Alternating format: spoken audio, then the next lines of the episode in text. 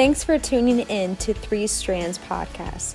You're about to hear an episode from our Sunday morning worship service. To learn more about Three Strands, visit our website, threestrands.church. All right, thank you guys for being here for Missions Weekend. Stick around and eat with us afterwards. Lots of international dishes to check out and uh, experience. And um, so I get to introduce our guest speakers today. Speakers. All right. So everything in writing only has Aaron's name on it, but Laney Lives Matter. So I'm introducing both of them. That's okay with you guys.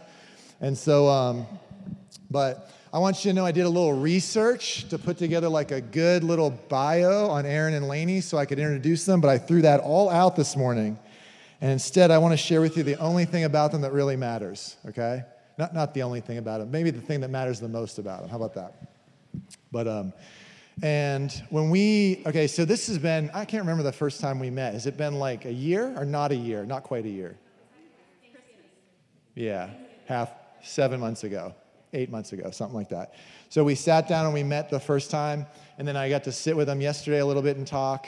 And um, other than that, it's just been like a few text messages back and forth, okay? But in those two conversations and in just the short text messages, I learned the thing that really only matters to us when we're trying to figure out if we're going to support a missionary or not, right? And so um, it doesn't matter to us what country they're going to or if they're going to be international or national. None of that matters to us. It doesn't matter to us what mission agency they're with. Um, I think it's kind of cool. That we got four missionaries with us this weekend, and they're all from four different mission agencies. Doesn't really matter to us what denomination they are um, or how old or young they are, because they're really young. They're like 16, I think. And so, uh, but they're headed to the Philippines. But in those conversations, I don't want to like embarrass you in front of your family and all, but like Jesus just pours out of them. That matters so much to me. Like, that's so hard to find. Rob and I were talking on the way to church today about like, you can be in ministry with other pastors, other missionaries, and look around and be like, why don't these missionaries love Jesus? Doesn't seem like they even love Jesus, you know? Why won't they work? Why won't they serve? Why doesn't Jesus just kind of pour out of them? But that's not the case for them. So, like, when we're looking for a missionary, I'm looking for people, no matter where they're at in the world, that Jesus just pours out of them. That they just love Jesus so much they can't help but talk about him. they can't help but see it on them. Um, they send you newsletters, and Jesus just like pours out of the newsletter. They text message you or they sit and talk with you, and Jesus is the hero of all the stories, you know? And so uh, that's the case with them. That's the best compliment I could give anybody. It's what I hope people will say about me when I die someday. But um, so they're going to come and share for the next 30 or 40 minutes with us about their ministry, about their life, and about their love for Jesus. So let's make them feel welcome. Can we do that? Well, good morning. I am so excited to be here in McCreary County. A lot of my family is from here. Some of them are here on the second row, but I'm just thankful to be here with you all. We have only been in a few conferences so far, but by far we feel the love of Jesus in this church from your people, from your leadership team that we got to hang out with yesterday. And we're just so excited to share with you this morning who we are, what the Lord has done in our lives, and what we're going to be doing in the Philippines. So I wanted to give Laney an opportunity and share a little bit of her testimony before we jumped in. Yeah, thank you so much. And thank you, Pastor Dave, and your staff, and the leadership team, and the church family. We have already just felt so loved. And Aaron said we were standing back there a little bit ago, and he's like, everybody here is just so nice. And we haven't been to many churches, but we've been to a couple. And to have people constantly at our tables talking to us, that doesn't really happen everywhere you go. Sometimes you stand back there awkwardly by yourself. So thank you so much just for the love and uh, the details, having our flag up, just all the details and the planning. I know it's hard work. We're on staff at a church right now, so I know it takes a lot, and you gave up your weekend for us, and so we just want to say thank you. But um, I just wanted to share some of my story. I got to grow up in a pastor's home. I actually grew up in a church planter's home. Uh, my parents did not grow up in Christian homes, but a man from my dad's work, after they got married, invited them to church. And so they finally went to church and gave their life to Christ. And then God called them to go and start a church. And so I got to be on this, on your side of things, how you set up every week. And um, it's a lot of work, and I know that, but the Lord um, will bless you for it, I believe. Um, he did in our life. And so I had a, a great privilege to grow up in a pastor's home. I loved it, and I accepted Christ at the age of seven. And then um, my junior year of high school, I got to go on my very first missions trip to Guatemala.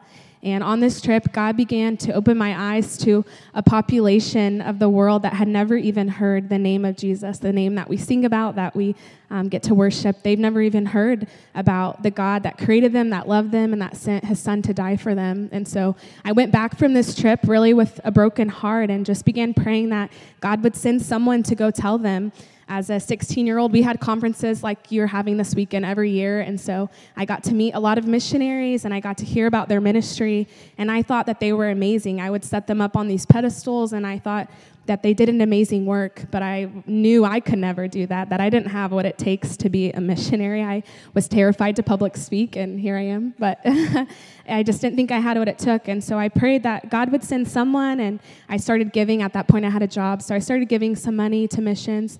And then the next summer, the Lord opened, opened the door for me to go back to the same place in Guatemala. And on this trip, we got to work with some missionaries that were there, and we got to do a VBS, and I got to go in their home and just spend time with them week, and I got to see that they're just ordinary people, that they were just like me and you. But what made the difference is that they had said yes and surrendered their lives to the Lord to be used by Him. And so on the last day of our trip, I was standing out on the balcony and I just prayed and said, Lord, if you could use me, then I'll go. If you'll send me, if you could equip me and use me to share the gospel with those who have never heard, then I'll go. And so that was my senior year. So that fall, I enrolled at Baptist Bible College in Springfield, Missouri and I began pursuing a degree in biblical counseling. I knew that I wanted to help people find and follow Jesus. I just didn't know where. And so I just continued to pray and um, asked the Lord to show me.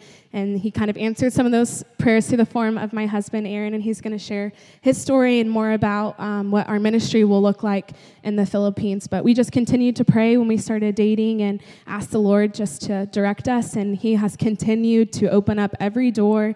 He has made it abundantly clear that He is calling us to the Philippines. And we are ready and we're eager to go and share the gospel with them there. Um, the, the, harvest truly is plentiful, but the laborers are few. And so we're praying that we can get there as soon as possible to, to do what you're doing this Sunday morning with people across the world. So, again, I just want to say thank you just for the love and the support that you have shown us. We would um, love to get to know you later on today at our lunch. And um, thankfully, since Aaron is from Somerset, we'll be in and out hopefully a little bit more often. And so I just want to say thank you guys so much. Thank you. For someone that is um, has been scared of public speaking, she just does an amazing do- job, doesn't she? But um, I, I'm thankful that Pastor Dave said what he said about us, and even what he said in there that Jesus is the hero of every story, because that's been the truth of our life. I mean, as I, I share this morning, I'm going to give you a little bit of my testimony, and I hope that you see it was never anything that Aaron did that set me up to be where I am today and to go to the Philippines, to have an amazing wife, to be in ministry. It was always what he had already done for us and what he was doing in and through us. And this morning, that's what I hope that you will take away, that you'll learn, is that you can do anything the Lord calls you to do because He's already at work in you if you're a believer in Him, if you put your faith in Him. And He will use you if you will just be open for Him to use you. And what our life is meant to do is to glorify God. This morning, I want to ask a question Is anybody in here looking to just waste their life? No hands? All right, who wants to use their life for something? Who wants to have a, a life that is, has purpose and is fulfilled and is used for something? All of us in the room want to do that. We don't want to get to the end of our life and be laying there on our deathbed and look back and say, well, that was kind of a waste, but here I am. We want to get to the end of the life and look back at all that we've been able maybe to accomplish or the Lord has worked in our lives. Maybe it's that job, that career that you've just been striving and working for, and you're hoping that that will pay off for something. Maybe you simply just want to get that right degree or go to college and, and honor your family, make them proud of you for something. Maybe you just want to provide. You want to be the, the breadwinner of your family and make sure that your kids and that your family is taken care of and you don't have to worry. Maybe simply you just want to be loved and known by people. All of those things are not bad things, they're not waste of our life, but if we do them for the wrong purpose, we can easily end up at the end of our life and have accomplished all of that and still feel like it was a waste. And the key to that is that our life our life's goal should be to bring God glory by following his commands. And we're going to look at that this morning a little bit. But first, I want to read from Ecclesiastes chapter 12, the very last two verses of this book that King Solomon in Israel, all the way back thousands and thousands of years ago, this man had all the wisdom you could ever imagine. And he writes this book, Ecclesiastes, and he's talking about his life. I mean, this is a king. He is the king of God's own people. And he is talking about all of that he's been able to accomplish in his life. He had all the riches you could imagine. He was the wisest man to ever live besides Jesus. And yet, this entire book is kind of depressing. In Ecclesiastes, he talks about how riches are vanity or they're a waste. He talks about how wisdom in itself without God is a waste. I mean, King Solomon had a thousand women living in his house.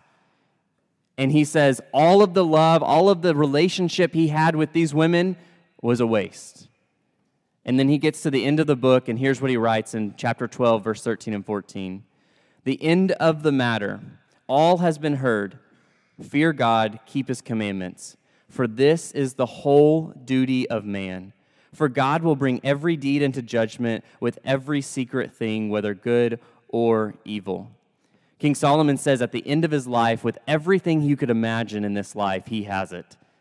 He says it's all worthless, and the only thing you should do is follow God and keep his commands. So, we're going to look at this morning some of God's commands, but first, I just wanted to share with you my testimony of coming to this realization that my life would only matter, it would only be worth something if I did just that follow God and keep His commands. As Laney said, and I said, I grew up in Somerset, Kentucky. I went to the same church my entire life. My parents brought me there right after I was born, and I loved it. My dad was a Sunday school teacher. My grandpa is a Sunday school teacher. I grew up in a Christian school. I had everything to set me up to follow Jesus well. I was saved at five years old. I knew that I needed a Savior at a young age, and the Lord saved me. But as I got into middle school, I began to struggle with my identity. I began to be very insecure about who I was and who maybe the Lord wanted me to be. I went on my very first missions trip to Guatemala when I was 13 years old. And on that trip, God began to answer some of those questions that I was beginning to ask of my life. And He showed me through looking at the missionaries who were just sharing Jesus with people, going into the orphanages where these children had accepted Jesus as their Savior, and they had nothing. They were barely getting the meal that was provided for them, and yet they were so happy because they had Jesus. And it changed me. It started to make me really think about my life and what I desired and what I held as the grand purpose of my life. And I surrendered to ministry on that trip. I knew that the only thing I could do that was worth my time, for me personally, what God was calling Aaron to do, was to go into full time ministry. But as I got back to the States, just like happens when you maybe go to church camp or you have a really great weekend at church where you really hear from the Lord, sometimes we get back into life and we forget what He had been pressing on our heart. And so those insecurities began to bring their face out again. And I walked away a little bit from the Lord through my high school years, and I just lived for Aaron. I lived for whatever Aaron wanted, that's what I was going to pursue. And then as I came to my senior year, I was planning for my future, and I decided, you know what, I'm, I'm going to try to go to college. I'm going to get a good degree so I can make good money. And I'll still go to church. I'll still serve Jesus at church, but I don't think full time ministry is what I'm supposed to do anymore. And I didn't want to go to church camp my senior year, but my youth pastor continued to just press on me and beg me kind of to go. And finally, I gave in. I didn't want to miss out on that last year at church camp. But I went in with this mindset that I was not going to listen to whatever was happening at camp. I was set on my path. If I went to camp, I was going to come out of camp unchanged. And when you think that you can stand in the face of the Lord like that and just be like, I'm going to do my own thing, sometimes He will pretty much smack you in the face. And that's what happened at that camp. The speaker was talking about wasting your life. He was sharing about a drug recovery ministry he has up in Boston and how this young boy from 12 years old to in his 20s had been addicted to drugs and alcohol. And he had come to faith in Christ and now he was cleaned up. And he said to the pastor, Pastor, I've wasted my life on drugs and alcohol. And in that moment, I felt the Holy Spirit on my heart saying, Aaron, you're wasting your life on yourself. You're living for yourself and not for me. And so I went to my youth pastor and I told him all these things that I was thinking. And I finally surrendered to that call the Lord had placed on my life in Guatemala at 13 years old. That led me to Bible college in Springfield, Missouri, where I had no idea what I was going to do. I just knew I needed to be in ministry. So I went in as a pastoral studies major. I was just studying the Bible and how to start a church, how to run a church, and listening for the Lord to continue pressing on my heart like He did in Guatemala. And then I went on my very first mission trip to the Philippines.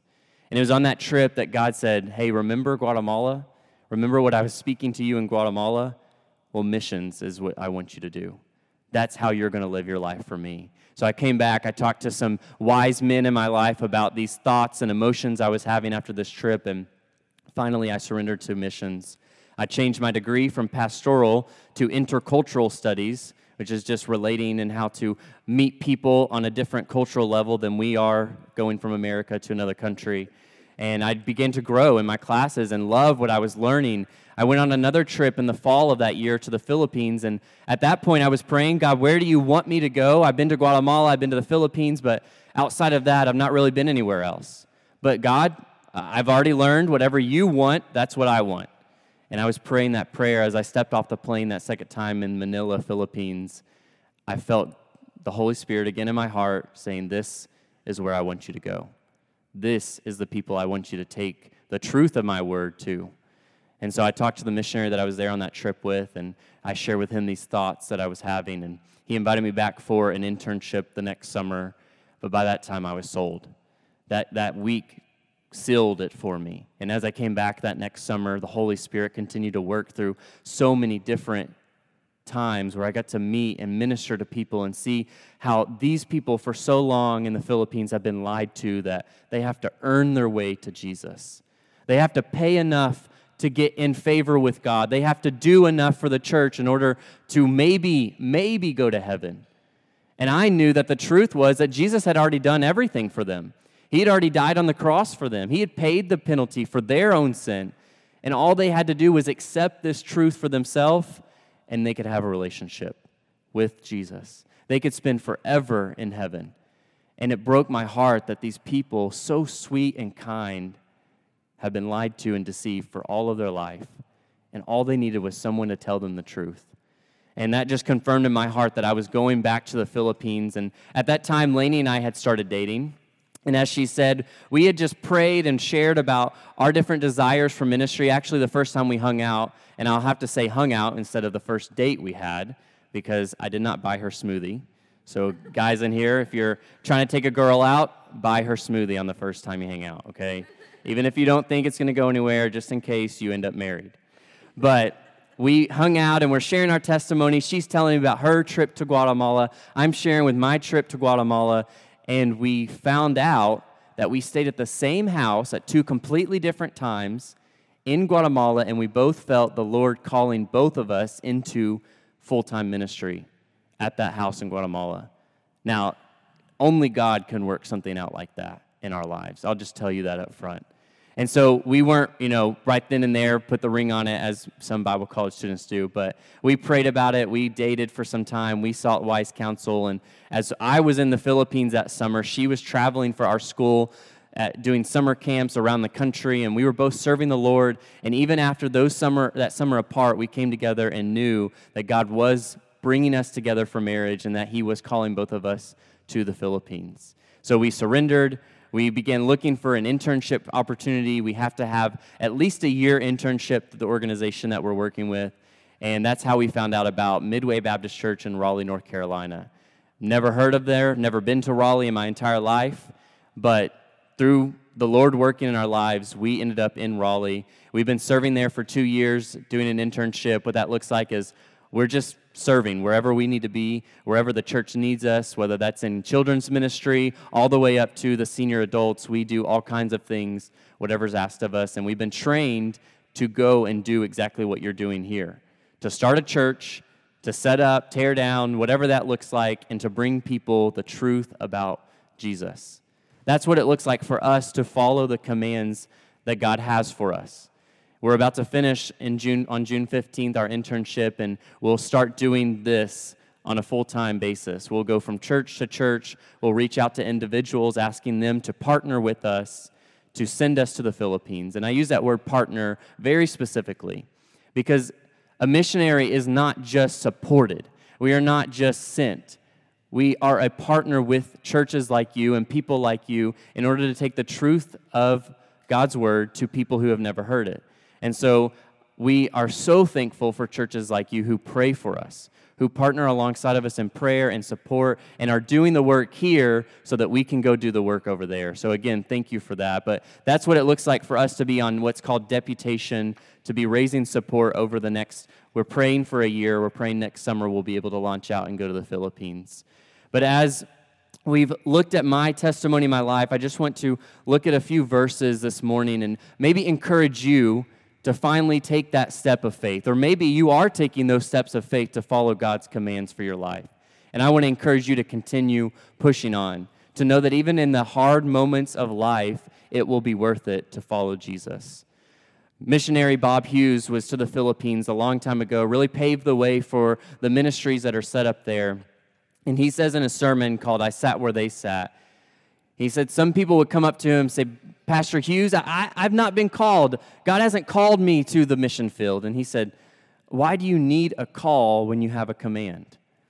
And in Matthew 28, verses 19 and 20, it says, Go therefore and make disciples of all nations, baptizing them in the name of the Father and of the Son and of the Holy Spirit, teaching them to observe all that I have commanded you. And behold, I am with you always to the end of the age.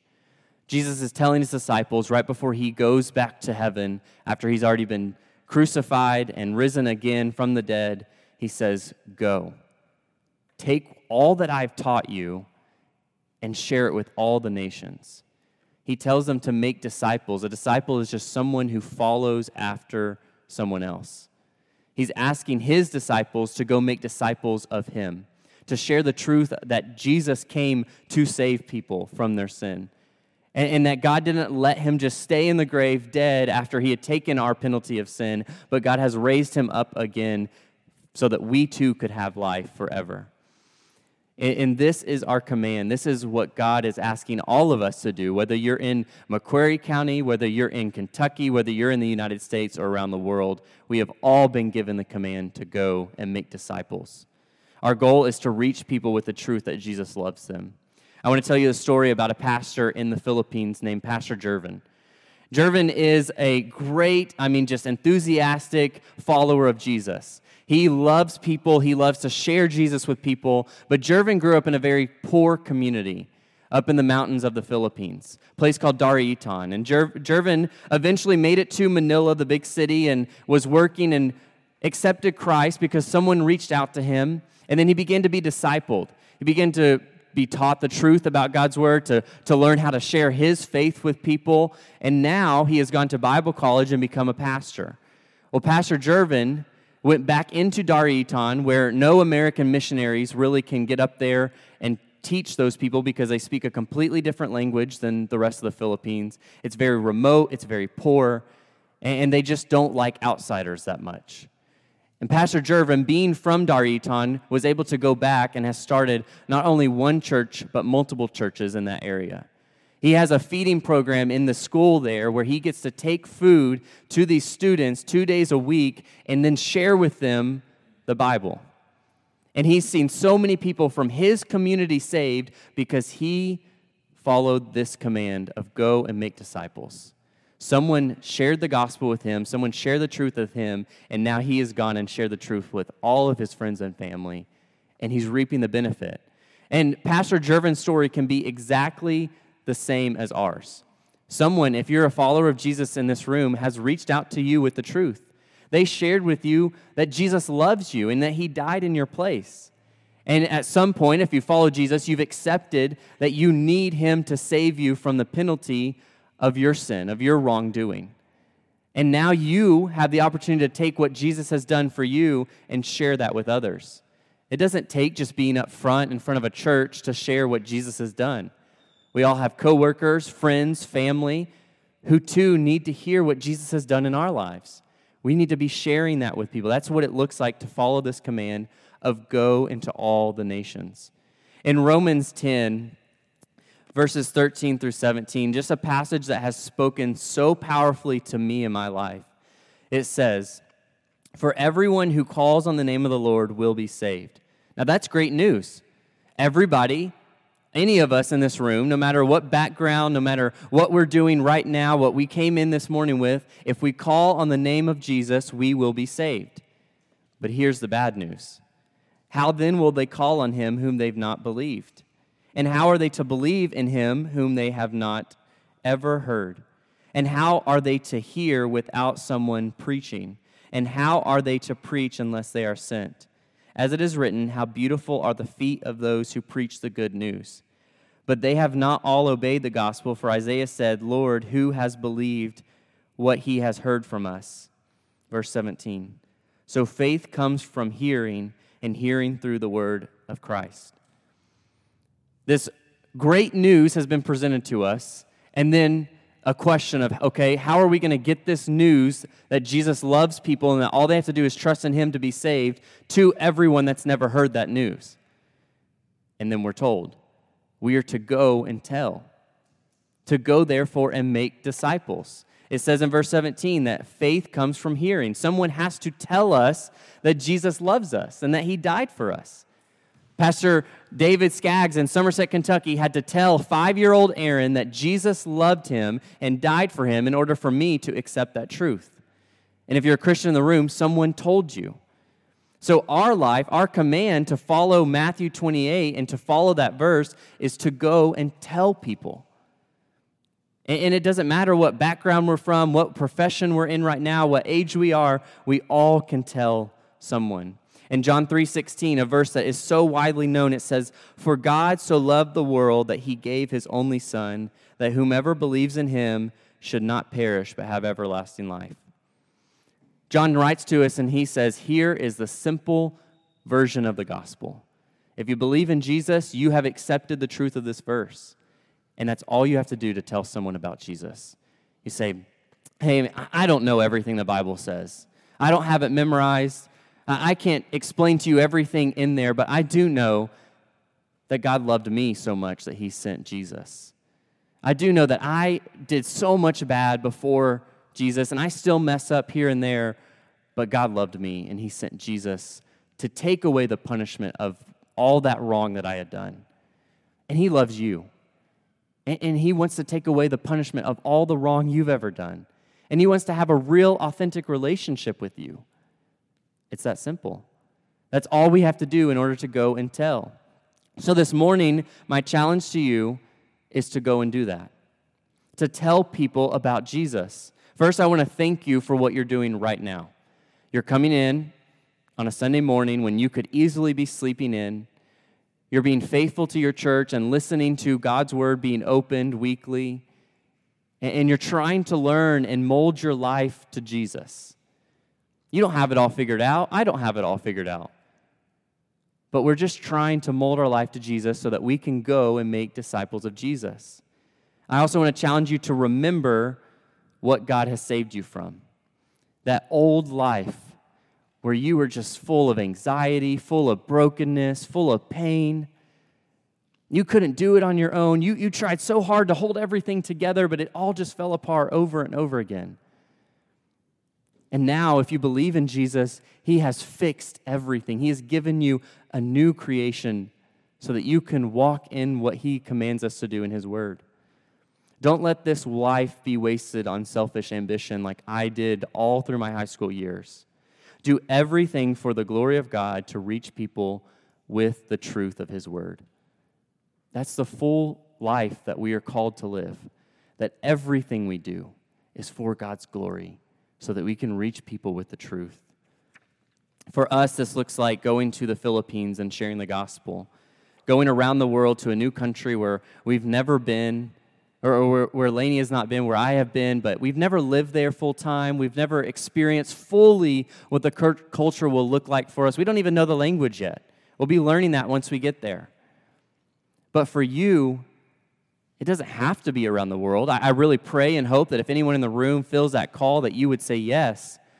But you can begin doing that here in McCreary County, here in Kentucky with your family, with your friends. Bob Hughes, in that same sermon, he says, There is no wrong address to take the gospel. You can't knock on the wrong door. You can't tell the wrong coworker about Jesus. When you get to heaven, if you shared with that, that clerk that you see every single week, if you share Jesus with them, God's not going to say, Why'd you share with them? That was the wrong person to share with. No, that's not, that's not how this works. Everyone needs to hear. And if they don't hear, then they won't be able to accept Christ. Again, our one point this morning is that our life's goal should be to bring God glory by following his commands. So, what does this look like for you? What does it look like to be faithful in your current job? To share with the people that you work with just what Jesus has done in your life. It doesn't have to be the most profound, amazing sentence you've ever spoken. Just tell them. Sharing your faith maybe with that family member that you know they, they don't go to church, they're not following Jesus, maybe they don't have a relationship with Him at all. And, and, and there's some things in your mind, some anxiety saying, oh, if I tell them it's going to ruin our relationship, they're going to think I'm judging them. Just stop, pray, ask for God to help you to have the right words, right love, the right tone, and just tell them what Jesus has done in your life. Maybe that looks like stepping out in faith to follow God, to do something that you really doubt you could do. Maybe for you, that's leading someone else in discipleship. Maybe that's taking someone who's maybe a little younger than you, of the same gender as you, and, and just saying, hey, I don't really know everything, but I can teach you what God has taught me. Maybe that's stepping out and serving in church in a new way that you never before thought you could serve. Maybe it's creating a small group of people of the same stage of life as you, same gender as you, and saying, hey, I have some sin struggles that I'm really trying to fight. I'm having some victory, but I'm having a lot of defeat, and just saying, would you help me? Would you pray for me? Would you ask me about it? Hold me accountable to God's commands. These are just some ways that we can take big steps of faith for God. And, and I promise you, through my life and Laney's life, we can tell you story after story where we had nothing figured out. We didn't know what we were going to do in a situation, but God gave us wisdom and He helped us to do what He was calling us to do. That's why Jesus is the hero of our story, because it's always about Him.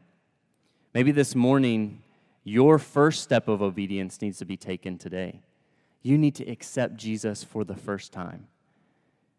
If I was to ask you in here on a scale of 1 to 10, 1 being completely unsure, I mean, I can't give you a great answer, and 10 being 100% confident that if you were to die today, that God would let you into heaven, what would your answer be? You don't have to answer out loud, just in your, in your own mind, where would you fall on that scale? Are you a one and you think, ah, there's no way, you, you don't know my life? Are you maybe an eight and you're like, well, I've done some bad things, but I've done some good things, so maybe he would let me in? Well, I want to share with you how you can be a 10 because in 1 John chapter 5 verse 13 it says, "These things I have written to you who believe in the name of the Son of God, that is Jesus, that you may know that you have eternal life, and that you may continue to believe in the name of the Son of God." John writes here that we can know, we can have 100% assurance that we have eternal life, that we will get into heaven, that we have a relationship with God. You can be a 10. I want to share with you a few verses to show you how that happens. Romans 3 23. For all have sinned and fallen short of the glory of God. What this sin is, it's any wrongdoing, anything that we've done opposing what God has said in His Word. So I'm going to ask you to be a little vulnerable with me this morning. Who's told a lie? Just raise your hand. If your hand's not raised, you might want to uh, consider what you're doing right in this moment. Who has, okay, this one's a little bit more touchy, might be a little more embarrassed, stolen something before? My hand's up. Maybe a piece of gum. Maybe uh, your mom's purse was out and that little $5 bill was just sticking out there. Sorry, mom. Who has ever maybe you have made something more important than God. Yeah, my hand's raised. I do that often. All of those things are sin, the wrongdoing in our life.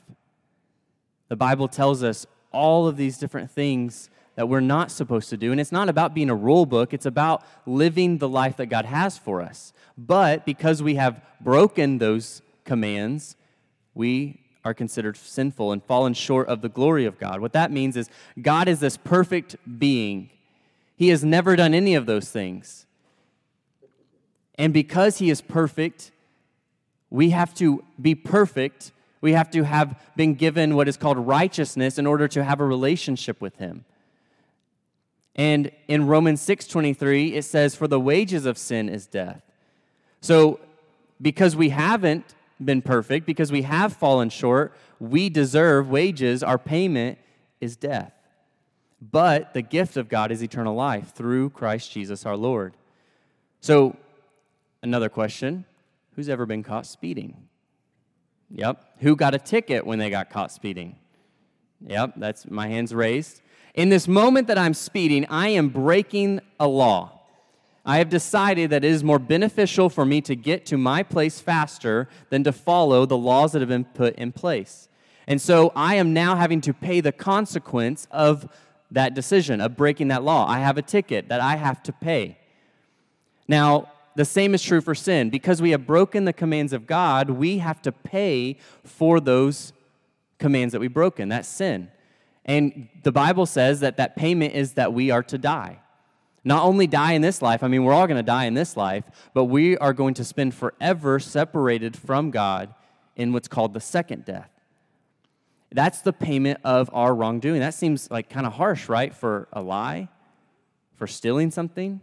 But because God is so holy and He's so perfect, that's what has to happen.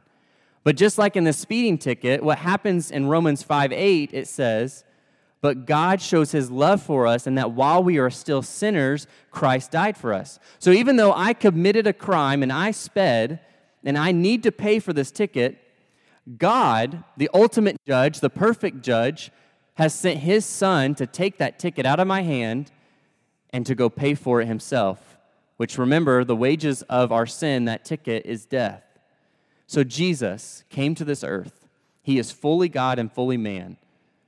And because he was both, he could live a perfect life and still have to struggle with temptation. Jesus never sinned, but he was still tempted. He just resisted it. And because of that, he was then made the perfect sacrifice for us. And God sent him to the cross to die in our place, paying for that speeding ticket of our sin. But he didn't just stay dead. I mean, all of us are going to die. That's not some great feat to die. God, through his power, raised Jesus three days later from the grave so that not only did he pay for our ticket, but he paid for every law we would ever break from the beginning of our life to the end of it if if we would do what Romans tells us in verse 13 of chapter 10 for everyone who calls on the name of the Lord will be saved. Romans 10 9 puts it this way If you confess with your mouth that Jesus is Lord and believe in your heart that God raised him from the dead, you will be saved. It's simple. All of us have sped. We have all broken God's laws. We have lied, stolen, fill in the blank with your sin. We're all guilty of that, and we deserve punishment for it. But God is not a vengeful, wrathful God who just wants to rain fire down on us. He will do that to sin when he needs to. But in Matthew, another verse, it says that Jesus' heart towards us is gentle and lowly. What that means is that he cares about us. His character, his nature is that he loved us. That's why he came for us. And lowly means that he's humble, that he stepped down from the glory of heaven, of being God, and became a dirty man who walked in a dirty earth with dirty people. And even though we have sinned against him time and time again, and I do every day, he wants a relationship with us. He wants to put his holiness or his righteousness on us. And Romans says that if we just confess with our mouth that Jesus is the Lord, that means we say, okay, Jesus, my life is yours. You're in control. You are, are my king. I will do whatever you lead me to do. and we believe in our heart that God raised him from the dead, we believe in what the Bible says about Jesus, we are saved.